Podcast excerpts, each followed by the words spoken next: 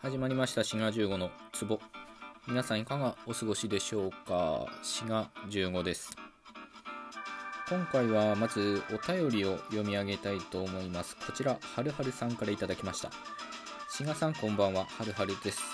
いつも配信ありがとうございます。外国語学習が落ち目になっていくと思えないというお言葉を聞けて非常に嬉しく思います。今回お伺いしたいのは志賀さんの好きな国についてです。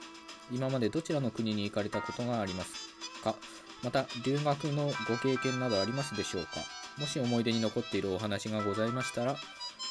えていただけると嬉しいです。私は中国が好き大好きで10回以上行っています。中国語を学習することで中国がますます好きになりました。ではまた。ということで、えー、どうもはるはるさんありがとうございます。すごいですね。中国10回以上か。僕もね、海外は多分5、6カ国ぐらい行ったことがあって、まあその中には、まあ、イングランドに2回行ったことがあるのと、あとはカンボジアに行って、あれを見たんですよ。えっ、ー、と、あれあれ、アンコールワットを見たりとかね。まあそういうのがあるんですけど、まあその中でも一番印象に残ってるのはオーストラリアですかね。オーストラリアにね、あの留学してたんですよ。あなので、留学の経験があるかと言われたら、えー、あります。1年間、えー、留学してました。まあ、好きな国って言われるとね、そんないろんな国について知ってるわけではないので、かなり限定的なお話になりますけど、まあでもオーストラリアは非常に、まあ、お気に入りの国ですね。まあ、イングランドはそんなでもないんですよ、ま、イギリスというかイングランドはね。まあ、まず 天気がね、イングランドはすごい悪くて、まあ、行った時期も悪かったんでしょうけど、うん、ずっと曇りがちだったし、なんとなくね、陰気な感じがしてね。まあ、それに比べると、オーストラリアは、あそこ乾燥地帯ですからね。まあ、雨が降らずに大変とか、去年だったか一昨年だったかは山火事でね、すごい大変なことがあったりもしましたけど、雨が降んないんですよね、確かにね。で1年間滞在しましたけど、傘を差したのはね、片手で数えるぐらいじゃないかなと思いますね。だからね、そういう長期滞在するとなると天候っていうのは非常に大事ですよね。まあ憂鬱な気分になってもね、天気が良かったらまあ気分も晴れやかになるっていう感じですよね。まあ飯はそんなうまくなかったかな。まあ、イングランドは言わずもがなですけど、オーストラリアもそんな、うんまあ、ステーキとかは多少、うん、美味しかったかもしれませんけど、まあ、ご飯はやっぱり日本が一番かなと思ってしまいますね。そんなご飯が美味しいっていう国に行ったことがないので、まあ、今度旅行するとしたらまず食べ物目当てで行ってみたいと思いますね。まあ、オーストラリア行ってた時は何て言うかな壮大なスケールっていうか大陸感みたいなのを感じましたね。ウルルにも行ったんですよ。まあ昔はエアーズロックと言われてたとこですけどもう登れなくなったのかな確か。ああいうのはやっぱりね日本ではちょっと感じられないようなねスケールの大きさっていうのがねありましたね。まあ時差もないですしね。1時間か2時間ですよねあれね。サマータイムがあったら変わるみたいな感じで。そういう意味で時差ボケに悩まされることもなく。あと水も別に普通に飲めたしな、まあ、水不足っていう点ではすごい深刻ですけど水道の水はそのまま、まあ、調理に使えたし飲めたしってことで、まあ、非常に大事なとこですよね海外行く上でね。で物価もまあ日本と同じくらいか、やや高いくらいだったかな。外食は高かったですね。そんな気軽に外食はできなかったのでずっと自炊はしてたんですけど、まあでもね、やっぱね、日本食は恋しくなるもんですね。なかなか、まあ日本食屋とかもありましたけど、そんな気軽に行けないし、それだったらまあチャイナタウンの方が、中華料理屋の方が気軽に行けてたんですよね。まあ、今思いましたけどそういう旅行で訪れるか長期滞在するかでまた印象は違うかもしれませんね、まあ、僕はオーストラリアはどっちでもそのおすすめというか旅行にもいいし、まあ、ワーホリとか留学とかにもおすすめじゃないかなと思いますね。嫌な思いしたってことは全然なかったかなと思いますね。まあ僕の場合は長期滞在でオーストラリアに行って留学だったので当然勉強もしてたんですよねで僕の英語はだからちょっとオーストラリアっぽいっていうか、まあ、どちらかというとイギリス英語で、まあ、その中のさらにオーストラリアっぽいとこがあるんだと思うんですよね。というのがこの間ね朝のライブ配信してる時にあ僕あのライブ配信朝7時から毎日やってるんであのそちら来ていただきたいんですけどでいつもねそこでウィキペディアの英語の何らかの記事を読んでるんですよね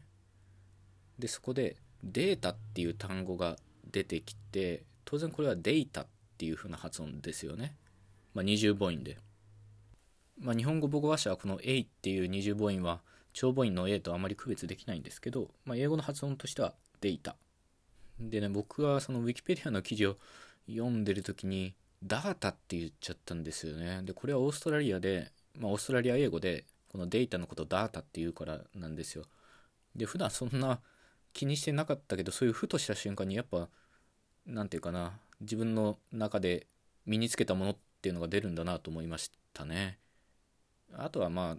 イギリス式のスペリングというかね綴りは学校で我々が習うのとはちょっと違うのでセンターとかねあれは CENTER っって習いますけどイギリス式では最後の ER が逆になって RE っていう風に書くんですよねとかね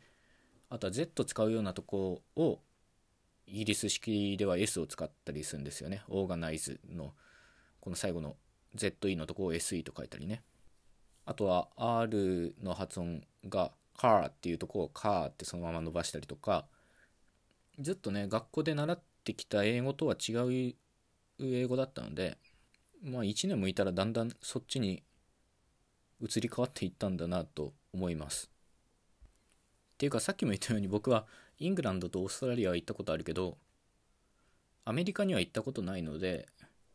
まあアメリカ英語っていうのにそんな触れたことがないんですよねでもアメリカはそんな行きたいとは思わないかなまあこういう世界情勢がどうとかそういうのは置いといてチップっていうのがまだよく分かってないので、うん、チップ文化がねちょっとめんどくさそうだなと思ってねまあアメリカはそんな行きたいって感じではないですね。あとは英語の話で言うと、もし皆さんの中に英語のスピーキングに限らず何らかの形で、まあ、英語の力を伸ばしたいっていう方がいらっしゃったら、まあ、ちょっとした、まあ、コツってほどでもないですけど僕の中で割と意識していることをちょっとお話ししとくとですね、まあ、これは発音にもリスニングにも役立つことだと思うんですが